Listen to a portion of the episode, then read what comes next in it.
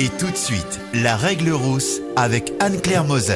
Voilà, dans le cas de notre ami, en fait, on sait que le syndic, c'est le chef d'orchestre dans le cadre d'une copropriété. C'est lui qui doit faire en sorte que tout aille bien. Il a donc une obligation qui est réelle et qui est importante et qui, de ce fait, engage sa responsabilité de faire en sorte que la propriété soit bien administrée. Dans votre cas, effectivement, on a bien compris, il y a cette petite particularité qui fait que la canalisation est vers chez vous et cette bataille que l'on ne comprend pas euh, parce que la, la solution est assez simple. Et c'est d'ailleurs ce qu'a dit le cabinet Eurexo qui a été mandaté puisqu'il y a eu des expertises.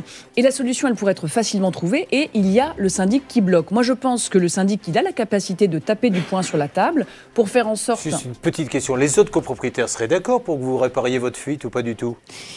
On ne sait pas. C'est une, copro- copropriété à ambiance très particulière. Ouais, J'ai l'impression. Voilà, mais il faut aussi, et on Et entend ce bien... n'est- ce n'est pas le seul souci que l'on ait. euh, Tout est bloqué. Vous avez le dossier, je pense. Bon. Tout, est fait. bloqué euh, qu- lorsqu'on demande quelque chose. hein. Allez, on y va, on va appeler ce syndic. On a un envoyé spécial qui est au pied du syndic. Ça va se passer dans quelques instants. Voilà, donc effectivement, euh, c'est à lui de jouer, c'est à lui de taper du poing sur la table le cas échéant. Il faut déblo- débloquer cette situation. C'est pas normal qu'on ait à remplir Ah non, des mais- bouteilles d'eau. C'est un truc de dingue. Les-